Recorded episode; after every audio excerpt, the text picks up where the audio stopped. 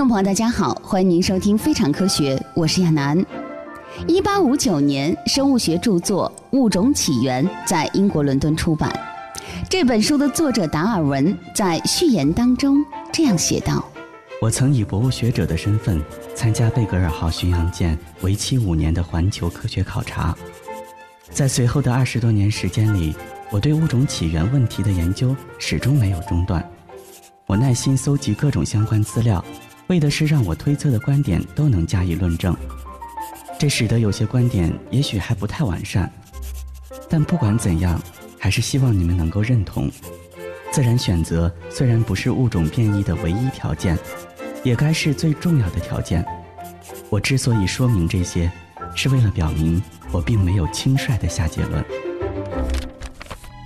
无论达尔文怎么解释，《物种起源》的出版还是不出意料地掀起了轩然大波。达尔文推测的人是由猿进化而成的这个观点，更是直接挑战了当时欧洲人坚信不疑的神学和教会。达尔文意识到暴风雨即将来临。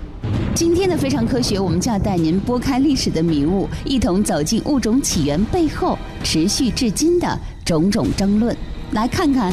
这些争论都是些什么？第一场影响深远的争论发生在1860年6月。就在前一年，《物种起源》刚出版时，著名博物学家赫胥黎就撰写论文支持了达尔文。他感叹道：“如此天才的思路，我怎么就没想到呢？”另一方面，创造了“恐龙”这一单词的生物学家理查德·欧文。则作为反对者中最有力的代表，言辞激烈地批评了物种起源。达尔文的大多数言论含糊而不完整，无法接受自然和历史事实的检验。在欧文的影响下，牛津主教萨缪尔·威伯福斯也写下了一万七千字的批判书评。我们请求仔细审议得出如此结论的每一步推理。如果在任何地方用不受约束的假设代替了耐心观察，或者以异想天开的荒诞幻想代替严格逻辑推论所得出的严肃结论，我们实在是不敢苟同。而赫胥黎作为达尔文的忠实拥护者，深知达尔文的理论有着大量的观察与事实作为依据，他开始有针对性地写反驳文章。但这种缺乏当面交锋的论战，缺少火花与激情，很快就被人所遗忘。一八六零年六月二十七号，这是英国科学促进会在牛津大学自然历史博物馆举行年会的日子。关于达尔文的物种起源，第一次正面交锋的机会来了。第一天，风平浪静。第二天，在一位学者使用达尔文的进化论解释了自己的植物学研究后，欧文与赫胥黎展开了第一次激烈的交锋。进化论根本就是胡扯，解剖学都已经研究发现了，大猩猩的大脑与人的大脑差别非常大，超过了大猩猩和其他动物的区别。达尔文先生把人类和这些低等的动物做比较，到底居心何在？我是欧文教授，你可以不相信我的信仰，但真的要否定我的专业水准吗？我作为伦敦大学解剖学和生理学排名第一的毕业生，我以我多年研究的结果很负责任地告诉你，你的说法漏洞百出。几年前一份详细的研究报告就已经说得非常清楚了。这第一次的交锋，赫胥黎。和欧文只是表达了各自秉持的观点，场面也算安定祥和。会后，欧文马上与萨缪尔·威伯福斯主教商量对策，准备在两天后的会议上对进化论进行更加激烈的否定。而赫胥黎也闻到了战争前的紧张气息。起初，他并不愿意参加会议。但最终被朋友劝服，于是两天之后，一场被载入史册的大辩论正式上演。据说这次会议参会者超过一千人，能够容纳五百人的会议厅被挤得水泄不通。晚来的参会者一律被拒绝入场。出席者包括当时欧洲学界许多十分有影响力的科学家。人们预感到，一个重大事件即将发生。萨缪尔·威伯福斯主教首先运用自己的生物学知识，自信满满的告诉在场的观众：“物种是不变的。”想必各位非常清楚这样的事实：野生的鸽子就是野生的，家养的鸡也不会变成凤凰。所以说，达尔文的物种进化理论从根本上就站不住脚，那只是一个以最大假设为基础的纯粹假说而已。为了更有说服力，萨缪尔·威伯福斯还列举了物种起源中十个最具猜测性的段落。不得不说，他采取了一个聪明的策略，那就是没有借助上帝来打击达尔文，而是试图从科学方法论上踩死进化论。这似乎更符合他作为科学协会副会长的身份。也让听众觉得自己可以信赖。不过，虽然萨缪尔·威伯福斯主教的演讲技巧很棒，但是他做了一件不该做的蠢事，那就是在演讲快结束的时候，他面带嘲讽的朝贺胥黎的座位看了一眼。贺胥黎教授，您不是声称人和猴子有血缘关系吗？那难道您的祖父或者祖母都是从猴子变来的吗？真是可笑！比起一个用自己的才华来混淆科学真理的人，我更愿意和一个猩猩有血缘关系。你说什么？你再说一遍！你你这是在侮辱我的人格，你知不知道？并没有侮辱你，但你说的确实是。谁要和猩猩有血缘关系？好恶心啊！有人晕倒了！晕倒了！快来人啊！威斯主教。气得脸上青筋都要爆出来了。这时，更加戏剧化的一幕上演了。那个载着达尔文去南美做科学考察的贝格尔号的船长菲茨罗伊，忽然激动地叫嚷着，大步走向了讲台。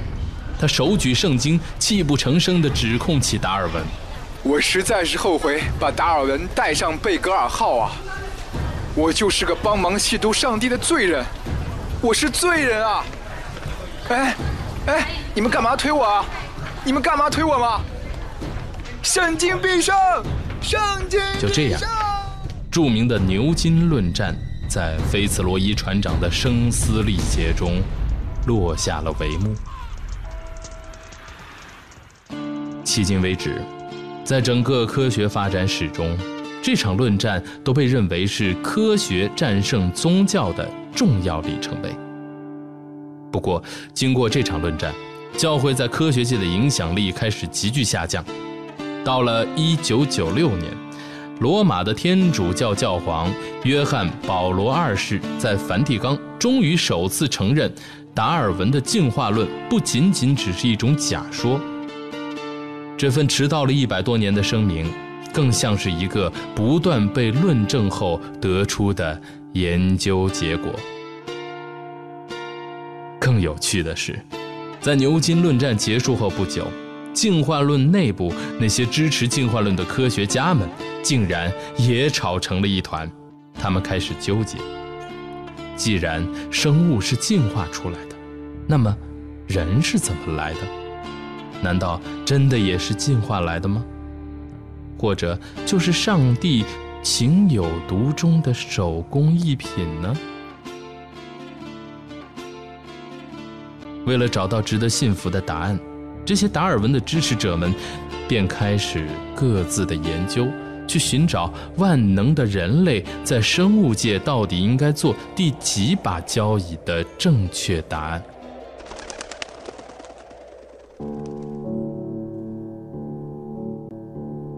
不管怎样。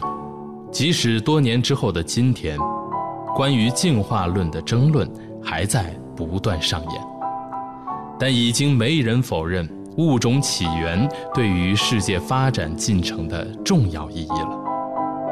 自1859年它被刊印出版，直到今天，物种起源被翻译成三十多种语言，印刷了成百上千万次。达尔文大胆而又奇妙的理论，让人类对生命的探索一次又一次打开崭新的纪元，深刻地影响了我们对自己以及自然的认知。那么，在达尔文自己的心中，物种起源有没有影响他的一生呢？晚年的达尔文曾这样说。在我三十多岁以前，诗歌让我体会到了巨大的快乐；而在那之后的许多年里，我已经一行诗也看不下去了。我的大脑似乎成了只会从大量事实中总结规律的机器。如果我能够重新活一次，我一定要每星期都读些诗，听些音乐，因为这些品味的丧失。就是快乐的丧失，而且有可能损害我们的智力，更可能损害我们的道德，让我们渐渐失去人性中情感的部分。希望看到这段文字的你可以相信，不管未来是什么样子，没有了欢乐，它就一文不值。不管未来是什么样子，没有了欢乐，它就一文不值。是啊，一切科学探索的目的，不就是为了让人类可以更加深入地了解自己，然后以此为依据，通过改变和创造，去获得更多的幸福和快乐吗？我们只是这地球上的一种动物，和别的动物唯一不同的是，在享受生活上显得需求更加多样一些。在这一点上。不论是诗歌还是物种起源，我们都要感谢达尔文带给我们的无限快乐。在两百万年前，地球上诞生了人类的祖先，在富饶辽阔的土地间，希望开始绵延。公元前三千一百年，威尼斯用它那征服